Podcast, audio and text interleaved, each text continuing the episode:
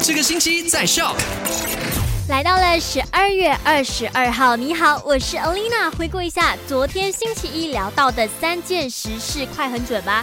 第一件事情就聊到了我们古晋这里本来已经是绿区，就是这个疫情情况有好转，但是呢，最近沙拉越又新增了三宗确诊病例，其中两宗竟然是来自古晋的，所以呢，古晋由此。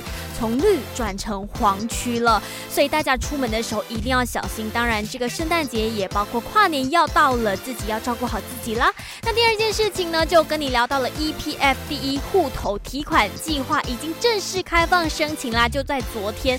但是呢，这一次的开放申请只是针对第一类别的会员哦。如果你是的话，赶快去到这个 icnar.kwsp.gov.my 的网站去进行申请，然后在明年二零二一年一。月四号的时候就可以看一下你自己是否有通过这个申请了。那第二类别的这个会员呢，将会在明年一月十一号的时候才会开放申请。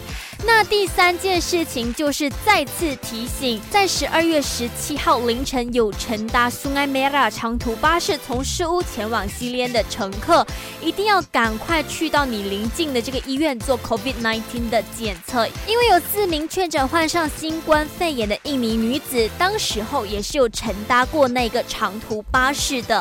好啦，今天下午三点钟再聊喽，留守卖好玩。赶快用你的手机透过 Shop App 串流节目 SYOK Shop。